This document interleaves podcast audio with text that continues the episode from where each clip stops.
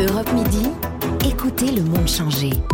Patrick Cohen. C'était le week-end de la fin de la guerre du Golfe, 2 mars 91, un samedi soir, il y a 30 ans, Gainsbourg se barre.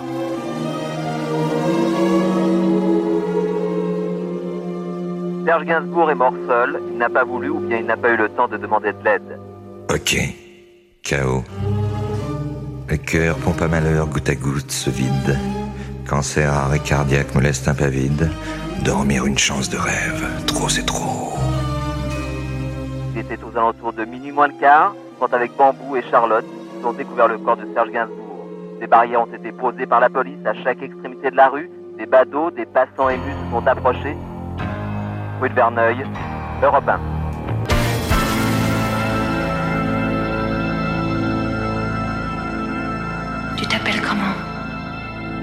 Lucien.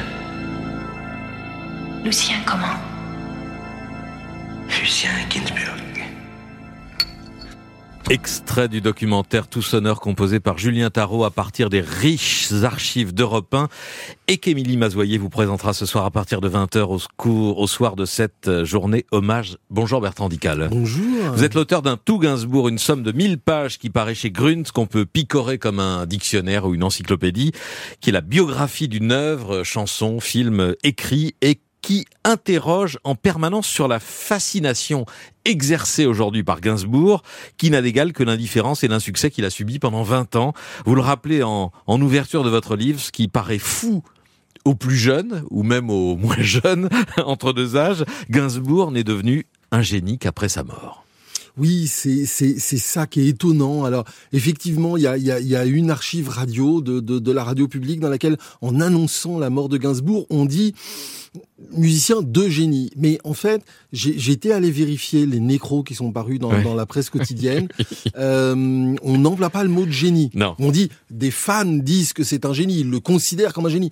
Mais aujourd'hui, c'est vrai que tous les journalistes, même, et même, je dirais surtout les journalistes un peu paresseux, vont dire Gainsbourg, un génie, Ouais. le génie. Euh, et, et- À son décès, Le Figaro écrit dans un édito, c'était votre journal euh, Bertrand Dical, Serge Gainsbourg était déjà mort et il l'ignorait, il se survivait en jouant un personnage qui avait été à la mode. J'ouvre Le Figaro aujourd'hui, une double page titrée Serge Gainsbourg toujours vivant. Vous voyez Oui, l'évolution. bah, oui, Mais oui, bon, mais c'est un peu normal. C'est un peu normal parce que quand Gainsbourg meurt, c'est quand même Gainsbar. Faut pas oublier que que c'est une star. Une, une, une star. Une star de la présent. provocation. Oui, une star de la provocation, mais c'est aussi une vraie star. On l'entend tous les jours à la radio. Son dernier album, You're Under Arrest, est quand même, même si les fans d'aujourd'hui pincent le nez en l'entendant, c'est quand même l'album le plus vendu de la carrière de. Gainsbourg à sa mort. C'est You're Under Arrest, l'album que plus personne n'écoute aujourd'hui. Donc, il est ce personnage provocateur, Mm. scandaleux, et qui continue à jouer de cette image. Il est toujours présent dans des pubs, il est toujours présent dans... euh, déjà, on recycle dans les, euh, dans les émissions, on recycle ses plus belles provocations, qui ont déjà quelques années pour certaines.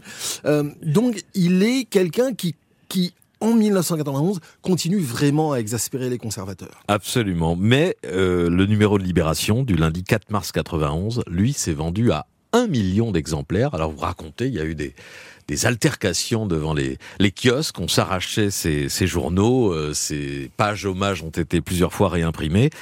Mais la renommée de Gainsbourg va continuer à croître tout au long de la décennie, au fil des redécouvertes de ses chansons passées. C'est ça Alors, qui est extraordinaire il y a, après il y a sa deux mort. phénomènes. Il y a un phénomène de masse qui est le phénomène du public de Gainsbar.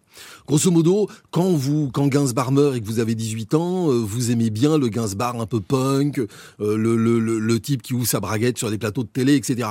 Et puis vous grandissez. Alors vous vous arrêtez d'écouter des 45 tours de punk, euh, vous, vous arrêtez d'écouter du hip-hop américain, et puis vous vous mettez à écouter de la grande chanson française. Et ben vous continuez à écouter Gainsbourg.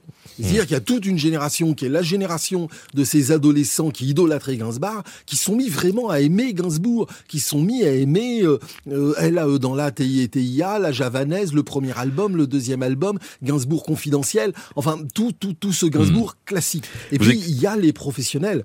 Et les professionnels ont eux aussi tourné la page top 50 euh, et ont réalisé à quel point, quand ils écoutaient un album de Gainsbourg, ils entendaient une leçon de musique. Absolument. Et donc le vrai mystère, c'est pourquoi ça n'a pas marché dans les années 60, pourquoi la javanaise, aujourd'hui considérée comme un monument, est restée euh, une phase B? Par exemple Une phase B ignorée. Il y a, il y a, il y a des années, j'avais pour le coup passé vraiment trois longues journées. J'étais en congé sabbatique, j'écrivais une biographie de Juliette Gréco et j'avais passé trois longues journées à la Bibliothèque nationale à regarder dans toutes les collections des quotidiens et des, et des hebdos, mais pas uniquement à la parution du 45 mmh. tours de, de, de, de, Gainsbourg et du 45 tours de, de Gréco avec la javanaise, mais, mais, mais, mais sur trois mois, quatre mois à regarder. Et mmh. j'avais trouvé rien.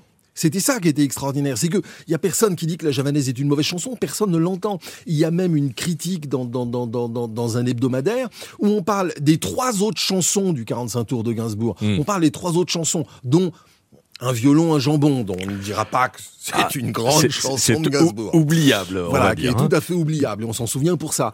Euh, mais on parle pas de la javanaise. Mais il est arrivé la même chose, euh, ne vous déplaise, euh, à toute l'œuvre de Rimbaud, à toute l'œuvre de Van Gogh et aux feuilles mortes. Les feuilles mortes, ça a commencé par être un bide pendant plusieurs années, jusqu'à ce que, soudain, au bout de 3-4 ans, hmm. la chanson devienne un standard.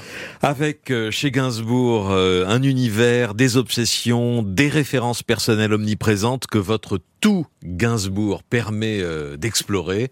Exemple. L A E dans la T I T I A L A E dans la T I T I A sur ma Remington portative, j'ai écrit ton nom Laetitia, L-A-E dans la, T-I-T-I-A. Alors c'est une chanson euh, brillamment écrite et composée avec euh, le duo Baxic et, et Gaudry euh, derrière. C'est vraiment, ça sonne formidablement bien encore aujourd'hui, mais c'est aussi comme beaucoup de chansons de Gainsbourg, parfaitement autobiographiques. C'est un recyclage parce que quand, quand, quand Gainsbourg enregistre euh, Gainsbourg confidentiel en, en, fin 63, début 64, euh, euh, c'est déjà euh, une chanson qui a à peu près une dizaine d'années.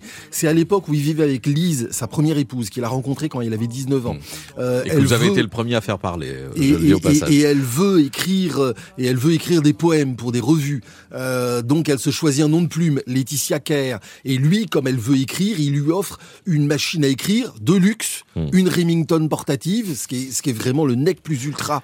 Et, et on a tout. Et il tape le nom L-A, E dans la, T-I, T-I-A, et ça devient un rythme et ça devient une petite mélodie qui est une petite blague entre eux. Il lui chantonne là, euh, dans la, et ça devient quelques années plus tard cette chanson-là. Histoire racontée dans votre livre. On pourrait gloser des heures aussi sur l'échec de Melody Nelson, là aussi considéré aujourd'hui comme un, un chef-d'œuvre euh, absolu euh, qui ne s'est vendu que qu'à quelques dizaines de milliers d'exemplaires. Ou juste avant sur, ou juste en même temps à peu près, puisque c'est à peu près avec les mêmes musiciens sur sa période de pop anglaise qui nous a laissé par exemple ceci. On se fait des en Ford Mustang et bang. on embrasse les platanes à gauche, Chang. à droite et à gauche à droite.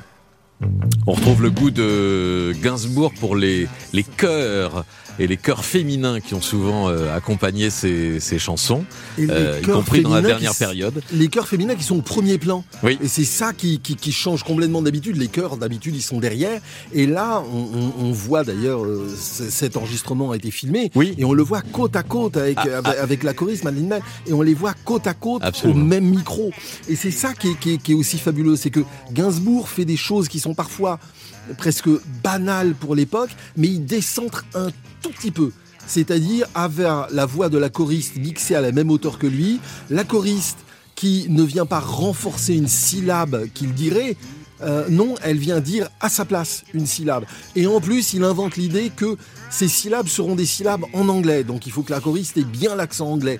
Donc il y a toute une série de toutes petites choses, de tout petits décalages qui, à l'époque, apparaissent comme des bizarreries mm. ou apparaissent comme des ratés. C'est-à-dire qu'on se dit, oula, il fait pas comme tout le monde, c'est un peu bizarre, c'est un peu étrange, c'est un peu raté. Et aujourd'hui, c'est ça qui fait aussi que c'est génial. Et c'est une signature qu'on retrouve effectivement dans plein de chansons, dans Comic Strip et dans beaucoup, dans beaucoup d'autres. Votre votre tout Gainsbourg, euh, Bertrand Dical, c'est la deuxième édition, elle est définitive euh, Non, elle n'est pas définitive parce que la Gainsbourgologie fait toujours des progrès.